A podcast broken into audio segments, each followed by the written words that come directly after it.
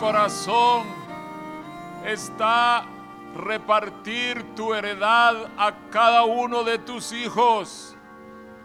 Sabemos que tú deseas bendecirnos con toda bendición espiritual.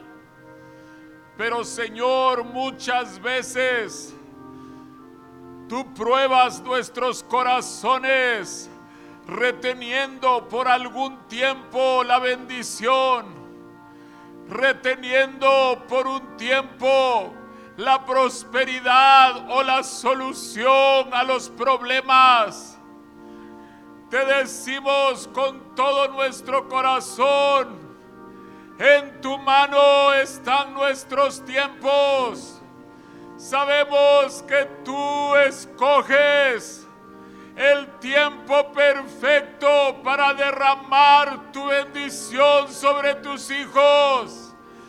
Te suplicamos, oh Dios, que abras nuestros ojos espirituales para que veamos tus tiempos maravillosos que nunca fallan. Señor, tú nunca llegas demasiado tarde a una vida. Tú llegas en el tiempo perfecto para dar tu bendición.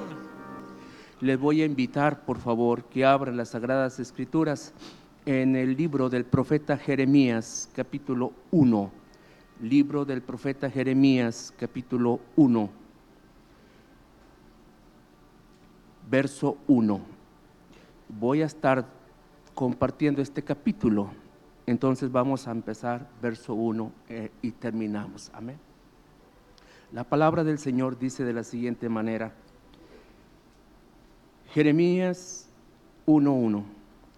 Las palabras de Jeremías, hijo de Ilcias, de los sacerdotes que estuvieron en Anatot, en tierra de Benjamín. Palabra de Jehová que le vino en los días de Josías, hijo de Amón, rey de Judá, en el año décimo tercero de su reinado. Tenemos aquí que la palabra de Dios vino a, Jeremías en tiempo de Josías. Yo quiero ver un poco más quién, quién fue Josías. Aquí dice que es hijo de Amón, biológicamente es hijo de Amón, pero Amón tenemos que recordar que fue un rey que no hizo lo agradable delante del Señor. Pero más adelante él se va a identificar como el hijo de David, como las obras que hizo su padre David. Pero por lo pronto nos revela quién es biológicamente su padre, es Amón. Dice, rey de Judá, en el año décimo tercero de su reinado. Primer libro de los Reyes, capítulo 13, primer libro de los Reyes, capítulo 13, versículo 1, nos va a revelar una profecía. Josías fue designado por Dios 300 años antes de que naciese. Él ya tenía de parte de Dios esta designación. Primer libro de los Reyes, capítulo 13, verso 1, dice la Biblia, He aquí que un varón de Dios, por palabra de Jehová, vino de Judá a Betel, y estando Jeroboam junto al altar para quemar incienso, aquel clamó contra el altar por palabra de Jehová y dijo, altar, altar, así ha dicho Jehová, he aquí que a la casa de David nacerá un hijo llamado Josías, el cual sacrificará sobre ti a los sacerdotes de los lugares altos que queman sobre ti incienso, y sobre ti quemarán huesos de hombres. Para dar un contexto, este varón de Dios que no nos menciona el nombre, la, escritura, va a un lugar donde Jeroboam que había quedado con diez tribus de la nación de Israel para gobernar, forma ídolos en forma de becerro y los pone uno en Betel y otro en Dan, para que no fueran los judíos a Jerusalén para adorar en el templo, para sacrificar. Y entonces este hombre hace lo malo delante del Señor. Y viene este varón de Dios a dar esta profecía sobre ese altar no se podía sacrificar en otro lugar que no fuera Jerusalén, estaba prohibido por la ley. Sin embargo, este hombre no acata la instrucción del Señor y hace lo malo. Y este varón de Dios profetiza en contra de, ese, de, ese, de, esa, de esa práctica religiosa mala, perversa. Dice segundo libro de los reyes, ya pasan, pasan muchos años, segundo libro de los reyes, capítulo 23, verso 16. La palabra de Dios dice, y se volvió Josías y viendo los sepulcros que estaban allí en el monte, envió y sacó los huesos de los sepulcros y los quemó sobre el altar para contaminarlo, conforme a la palabra de Jehová que había profetizado el varón de Dios, el cual había anunciado esto 300 años antes se había dado esta profecía. La palabra del Señor se va a cumplir sí o sí. No importa que pase un año y no, no se vea la promesa cumplida, no importa que pase un lustro, no importa que pase una década, no importa que pase un siglo, la palabra del Señor se va a cumplir. Y ellos habían recordado lo que aquel varón de Dios había profetizado. Pasaron 100 años, pasaron 200 años, pasaron 300 años. Imagina 300 años. ¿Cuánto, cuánto tiempo tiene la nación de México de formado, de, de haberse formado, de establecido como república, de haberse independizado de España? ¿Cuánto tiempo tenemos?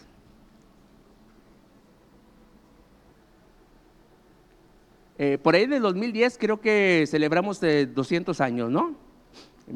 Eh, por ahí, ¿verdad? En 1810 se eh, proclama y en 1821, si la memoria no me falla, entonces se establece como república. Pero bueno, hermanos, aquí el detalle es que tenemos menos tiempo formados como nación que la profecía de Josías. Y entonces tenemos que ser pacientes. Muchas veces nosotros nos impacientamos y buscamos la manera de echarle una manita a Dios. Esa es la forma más coloquial de decir, vamos a intervenir porque creo que el Señor ya se tardó. Y no es así, hermanos. El Señor nunca se tarda y siempre va a cumplir lo que está escrito. Nosotros tenemos que tener esta confianza. ¿Alaban al Señor por ello?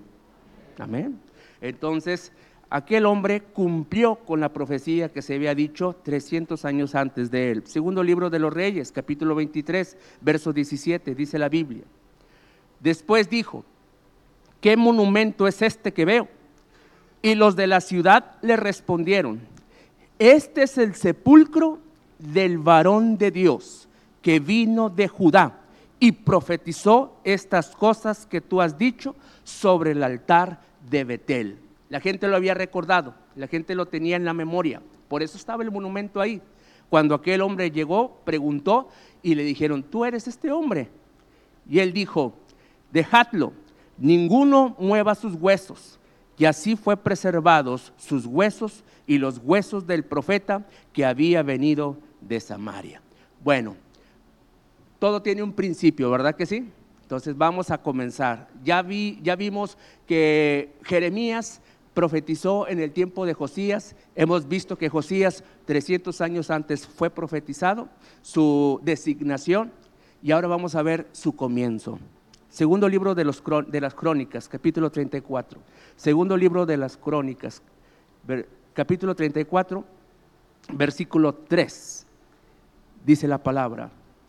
A los ocho años de su reinado, quiero, que, quiero enfatizar eso a los ocho años de su reinado, él ya traía sobre sus hombros un peso, tener, la responsabilidad de gobernar sobre un pueblo. Evidentemente tendría un grupo de personas que le van a ayudar para la gobernanza, pero ya a los ocho años de edad es designado rey.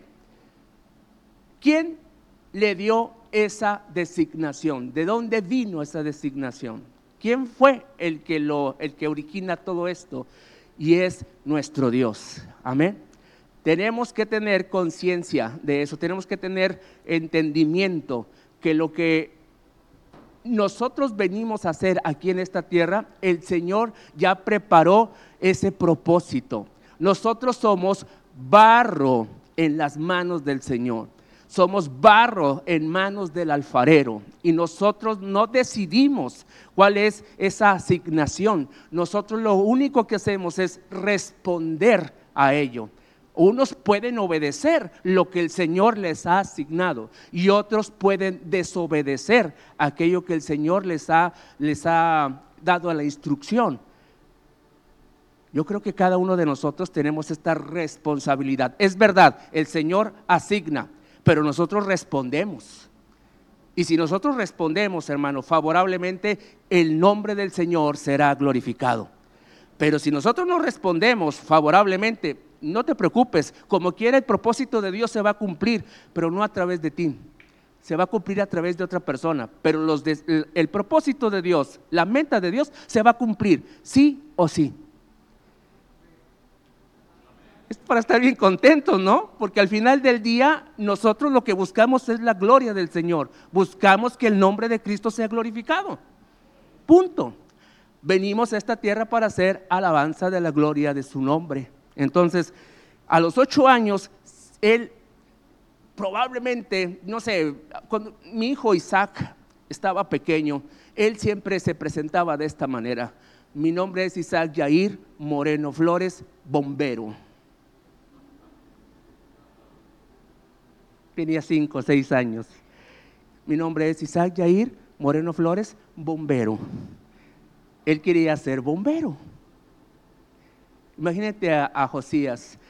¿Qué quiere ser Josías? Pues ya no, no va a poder decidir qué es, porque ya el Señor ha designado que Él es rey a los ocho años. Siendo aún muchacho, comenzó a buscar al Dios de David, su padre. Por eso quería recalcar que acá decía Josías, hijo de Amón. Pero hay algo en su corazón que se llama discernimiento. Y puede discernir, esto está bien y esto está mal.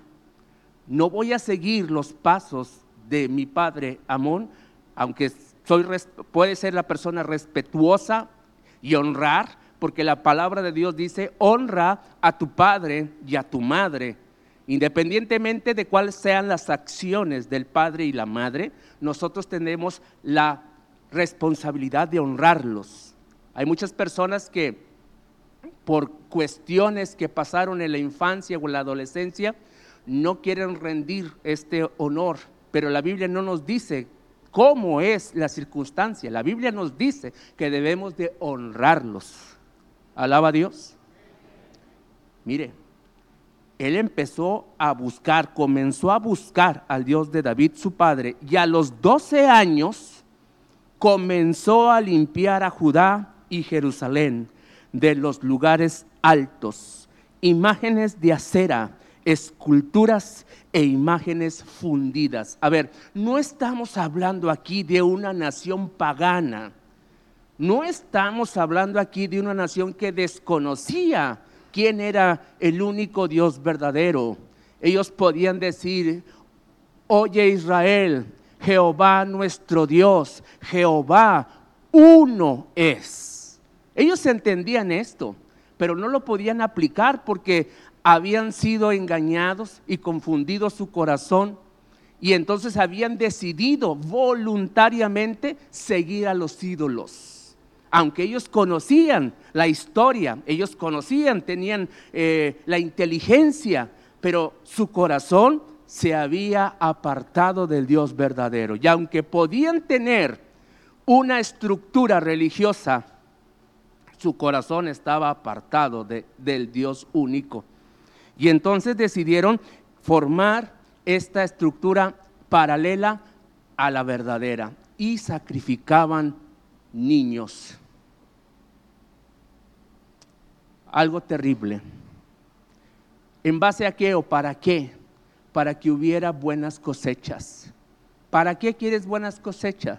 Para tener un buen comercio, para poder avanzar económicamente. Si tú lees cuidadosamente el libro del profeta Jeremías, te vas a dar cuenta que el corazón de ellos estaba, había mucha envidia.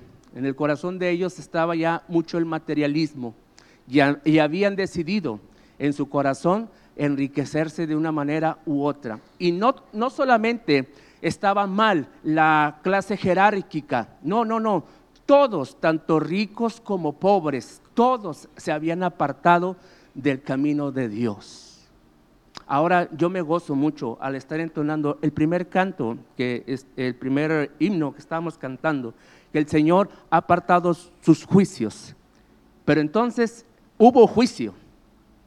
Entonces hubo, pero se apartó. Pero en un momento determinado, tanto a la nación de las diez tribus llamadas el reino del norte, hubo un juicio y se lo llevó a Siria. Y a la, el reino del sur, las dos tribus restantes, que son estas que estamos viendo, se las va a llevar Babilonia. Antes de que se las lleve a Babilonia, va a haber un sitio en la ciudad de Jerusalén y muchos ahí van a morir de inanición, van a morir de hambre. Y según el libro de lamentaciones, las mujeres piadosas cosieron a sus propios hijos en un momento de desesperación. ¿Dios es malo? No, hermanos. Dios no es malo, pero el corazón del hombre está inclinado al mal. Dios no es malo. Dios, nuestro Dios, el único Dios verdadero, escúchelo, escúchelo, escúchelo muy bien. No hace, no hace acepción de personas. No hace acepción de personas. Dice el verso 4, segundo libro de Crónicas 34, 4 y derribaron delante de él los altares de los Baales e hizo pedazos las imágenes del sol que estaban puestas encima. Despedazó también las imágenes de acera, las esculturas y estatuas fundidas y las desmenuzó y esparció el polvo sobre los sepulcros de los que le habían ofrecido sacrificios. Quemó además los huesos de los sacerdotes sobre sus altares y limpió a Judá y a Jerusalén. Alaba a Dios. Nada más que quiero hacer una aclaración. No está hablando en plural los verbos. Los verbos están en, singular. Es decir, que es una acción que él está haciendo. Los demás están, están obedeciendo a la orden del rey. El rey tiene en su corazón buscar al Dios de David, su padre. Él, él está en una, en una condición de, de obediencia y los demás, como están bajo su autoridad, están obedeciendo. Aquí hay que tener mucho, mucho cuidado, porque ahorita voy a aclarar eso en un momentito más.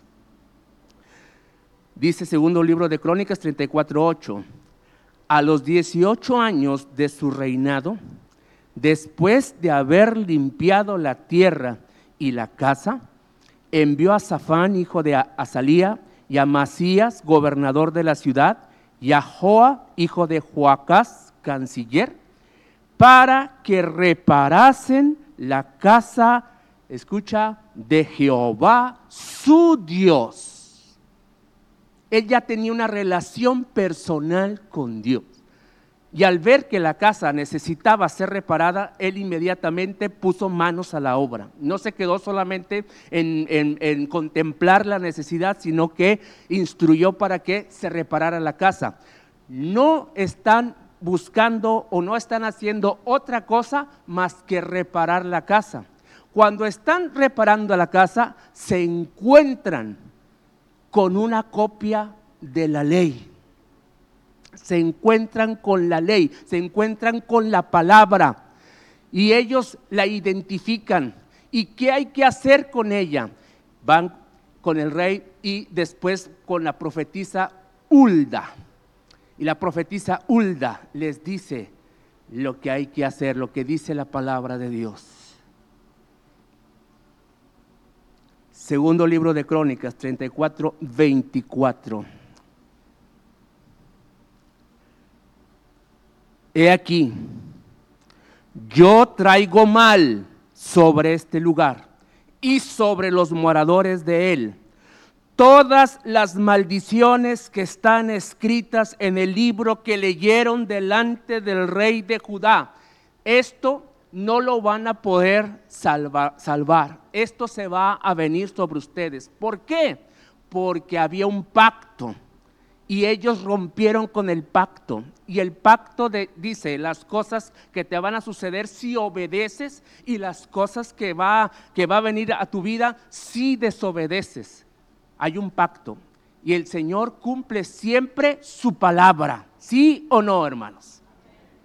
Y no hace acepción de personas. ¿Sí o no? Amén.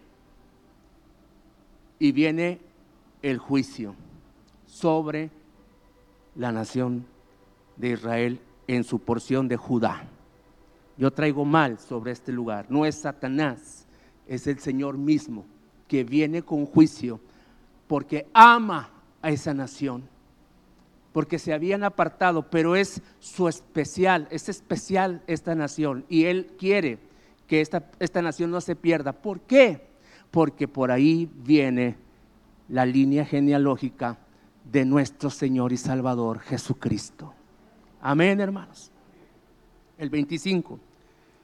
Por cuanto me han dejado, ya han ofrecido sacrificios a dioses ajenos, provocándome a ira con todas las obras de sus manos. Por tanto, se derramará mi ira sobre este lugar y no se apagará. La ira completa del Señor en la cruz del Calvario se derramó sobre Jesús. Nosotros, hermanos, disfrutamos del perdón de Dios, disfrutamos de la misericordia de Dios, y algunas personas se atreven a, cuestionar y a preguntar por qué el Señor no derrama fuego del cielo, por qué el Señor no hace esto o hace aquello como lo hacía en el Antiguo Testamento. Déjame decirte que el Señor derramó toda su ira sobre Jesús y Él cargó el juicio que merecíamos cada uno de los que estamos aquí.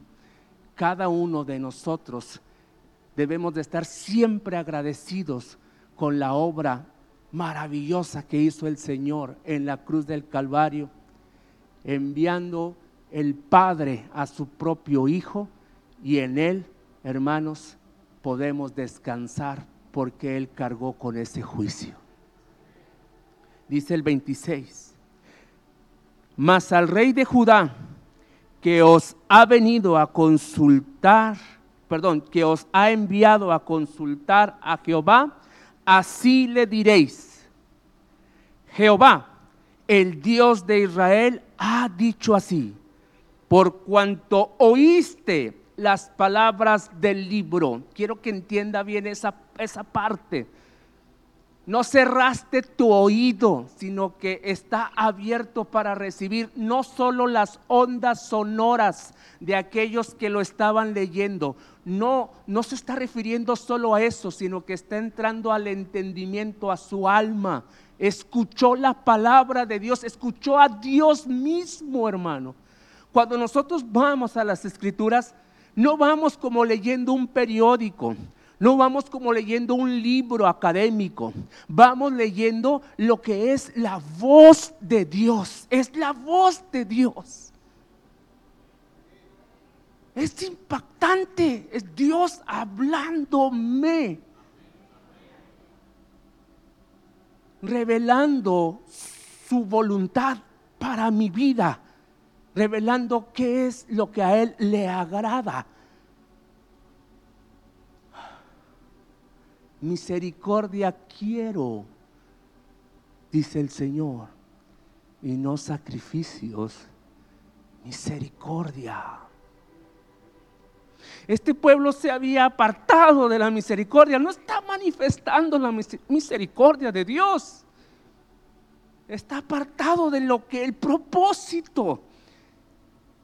Tú eres un ejemplo de mi carácter tú eres un ejemplo de lo que quiero que los demás naciones que son paganas, que no, no entienden, que están entorpecida su, su mente. Yo quiero que tú seas el ejemplo. Pero ellos se habían apartado. Jeremías, realmente, hermanos, Jeremías cuando está profetizando no lo está haciendo con un la expresión es, es, difícil. Él está completamente quebrado por la condición del pueblo. ¿Cómo es que no estás entendiendo? Y Dios nos está hablando hoy, hermanos, a toda la iglesia. A toda la iglesia. Estamos en tiempos realmente de mucha oscuridad y es tiempo que la iglesia, la luz de la iglesia, el carácter de Dios a través de la iglesia resplandezca. Que la gente pueda venir a escuchar la palabra de Dios y que se aparte de su mal camino porque ha nacido de nuevo, porque ha escuchado la voz de Dios a través de la prédica, a través del testimonio de sus hijos. Alaba a Dios este hombre escuchó no una prédica, no una conferencia, no escuchó una otra cosa más que solo la palabra. Y dice el 27, y tu corazón se conmovió y te humillaste delante de Dios al oír sus palabras sobre este lugar y sobre sus moradores y te humillaste delante de mí y rasgaste tus vestidos y lloraste en mi presencia. Yo también te he oído, dice Jehová. Alaba a Dios. Tú me escuchaste, yo también te escucho. No cerraste voluntariamente tu oído como el resto del pueblo ha cerrado voluntariamente su oído. Has escuchado mi voz, te has conmovido, te has humillado, has llorado en mi presencia. Y ahora no va a venir este mal sobre tus días. Pero ¿qué crees? Pero va a venir. Va a venir. Esto no va a haber quien lo pare. Inclusive en alguna parte del libro de Jeremías le dice el Señor a Jeremías, ya no ores por este pueblo. El juicio va a venir. Y así sucedió. Dice el 28, he aquí que yo te recogeré con tus padres y serás recogido en tu sepulcro en paz y tus ojos no verán todo el mal que yo traigo sobre este lugar y sobre los moradores de él. Y ellos refirieron al rey la respuesta. Josías, hermanos, hizo la voluntad del Señor. Él, cumplió con su llamado desde los ocho años de edad, después a los doce años de edad, de estar limpiando todo Jerusalén, después a los dieciocho, reparar el, templo, encontrar esa copia, ese libro de la ley. Y ahora, hermanos, movido por la voluntad del Señor, haciendo que el pueblo o tratando que el pueblo se vuelva a él. Desgraciadamente, por lo que vemos en el libro del profeta Jeremías, fue solamente de, labios para afuera, de dientes para afuera. El pueblo realmente no reconoció esa oportunidad. Se le dio esa oportunidad en el tiempo de Josías y no la aprovechó. Jeremías 1.3.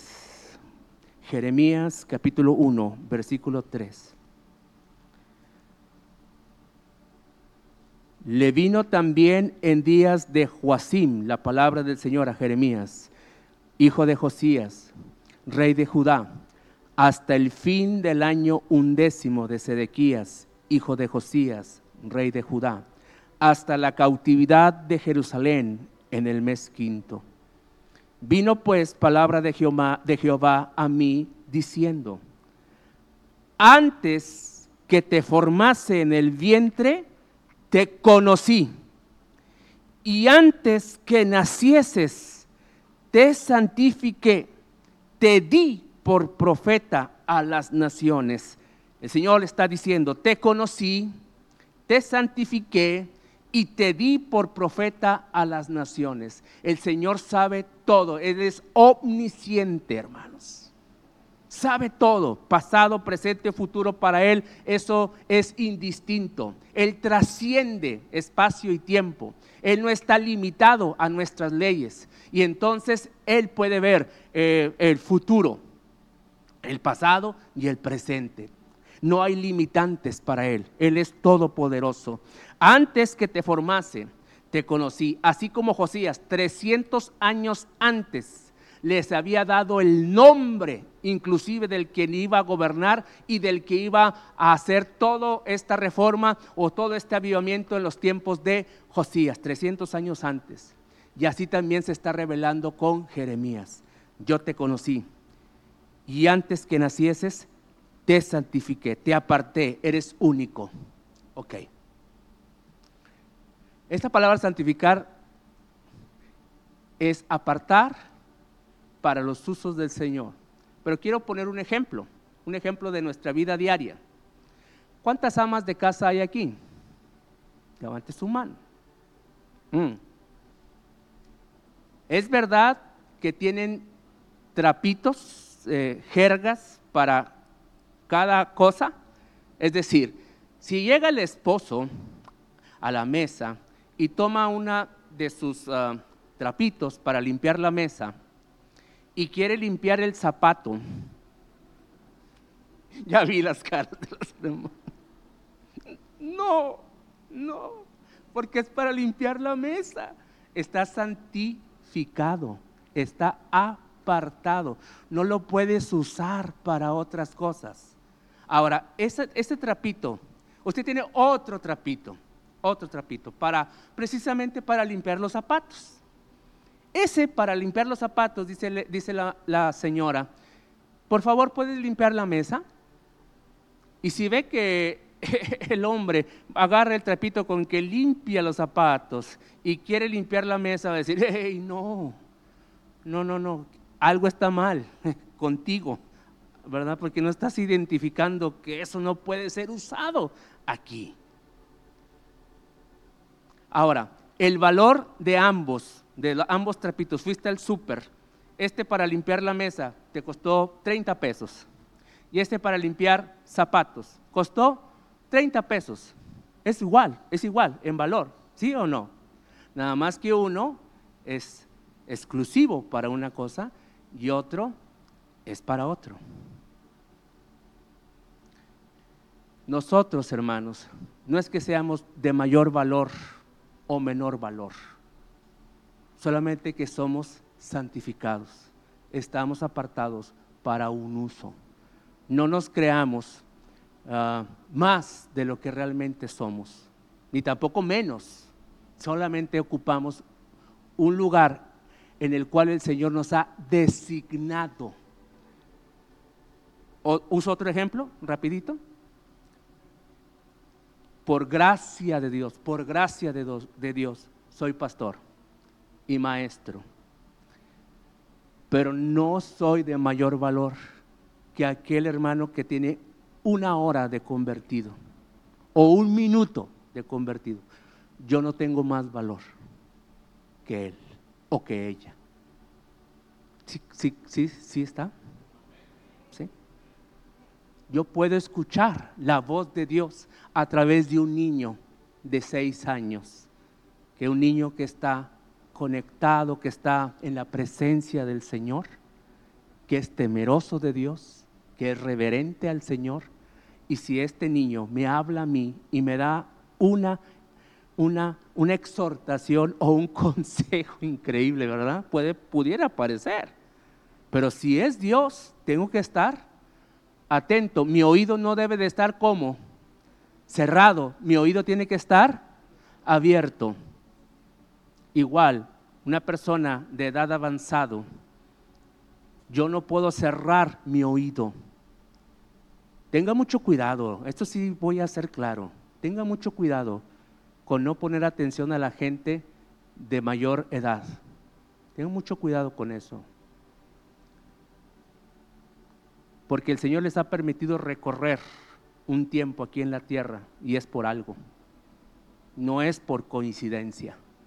El Señor les ha permitido. Y si están caminando con el Señor, hermano, con muchísimo más atención. Alaba a Dios. Entonces, te santifiqué, te di por profeta de las naciones. Ah, tampoco Jeremías, Jeremías, ¿qué quieres ser?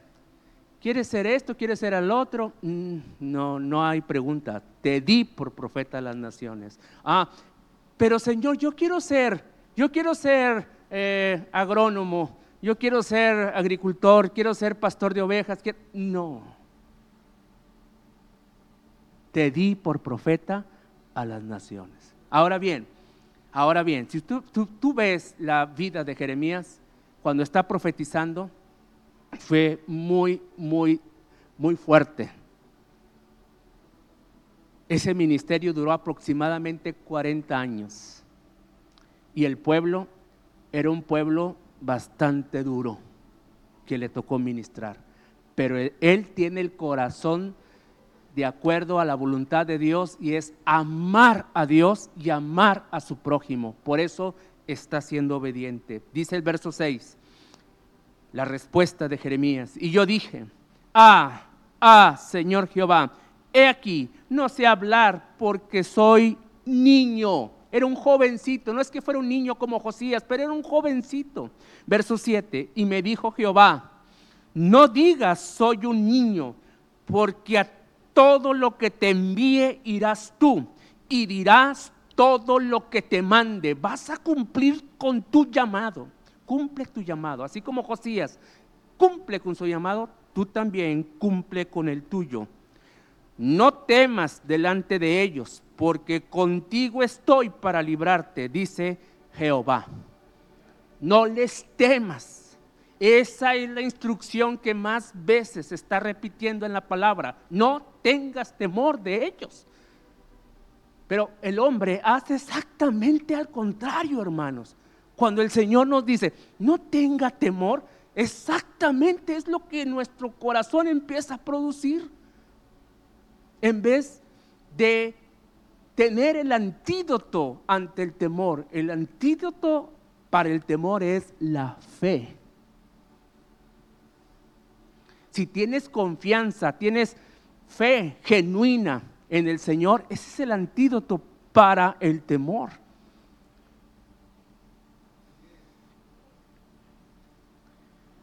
dice el 9, y extendió Jehová su mano y tocó mi boca y me dijo Jehová, he aquí, he puesto mis palabras en tu boca. Aunque tú ames este pueblo demasiado, tu pensamiento, tus ideas no van a poder transformar el corazón de este pueblo es mi palabra, la pongo en tu boca. Aunque tengas un corazón muy noble o que quieras a este, a esta, a este pueblo, no lo va a poder transformar. Igual nosotros, hermanos, cuando estemos compartiendo la palabra del Señor, sea la palabra de Dios y no sea argumentaciones de filosofías humanas que nada va a traer al corazón del hombre más que más confusión. Pero si les compartimos la palabra de Dios, hermanos, estaríamos haciendo nuestro llamado. La transformación, hermano, esa va a depender del Espíritu de Dios en la vida de la persona y que la persona no cierre su oído voluntariamente. Pero nuestra labor es compartir ese mensaje, no temer ante las circunstancias, porque probablemente, probablemente nos llegue lleguemos esta generación a sufrir de persecución, probablemente. Lo han hecho otros países, hermano. ¿Por qué no nosotros? Pero nosotros estamos abocados a seguir la ordenanza del Señor. No importa las circunstancias, ni políticas, ni económicas, de ninguna índole. Nosotros continuaremos obedeciendo a Dios. Amén o no amén. 10. Mira que te he puesto en este día sobre naciones y sobre reinos, para arrancar y para destruir, para arruinar y para derribar, para edificar y para plantar. la palabra de Jehová vino a mí diciendo, ¿qué ves tú, Jeremías? Y dije, veo una vara de almendro. La palabra hebreo que se, que se traduce aquí, vara de almendro, es saked, que proviene de la palabra sakat, que quiere decir observar o vigilar. El árbol de almendro se llamaba árbol de vigilia, porque en Palestina es el primero en el año que retoña y lleva fruto. ¿Qué quiere decir? Que el juicio viene apresurado, que el juicio viene pronto. Dice el 12, y me dijo Jehová, bien has visto, porque yo apresuro mi palabra para ponerla por obra. Vino a mí palabra de Jehová por segunda vez diciendo, ¿qué ves tú? Y dije, veo una olla que hierve y su faz está hacia el norte. Me dijo Jehová, del norte se soltará el mal sobre todos los moradores de esta tierra. Porque he aquí que yo convoco a todas las familias de los reinos del norte, dice Jehová, y vendrán y pondrá cada uno su campamento a la entrada de las puertas de Jerusalén y junto a todos sus muros en derredor y contra todas las ciudades de Judá.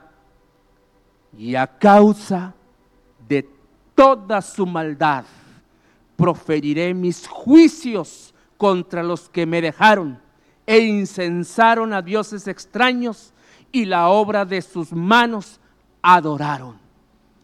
El Señor, hermanos, había visto cómo esta nación que era especial, que se había santificado para sus usos, se había pervertido y había adulterado, se había alejado voluntariamente a servir dioses extraños y ya no solamente servía el papá.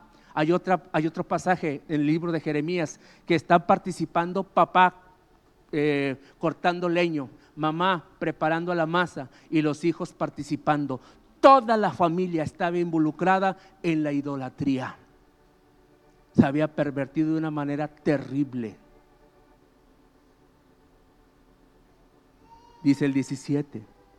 Tú pues ciñe tus lomos, levántate y háblales todo cuanto te mande.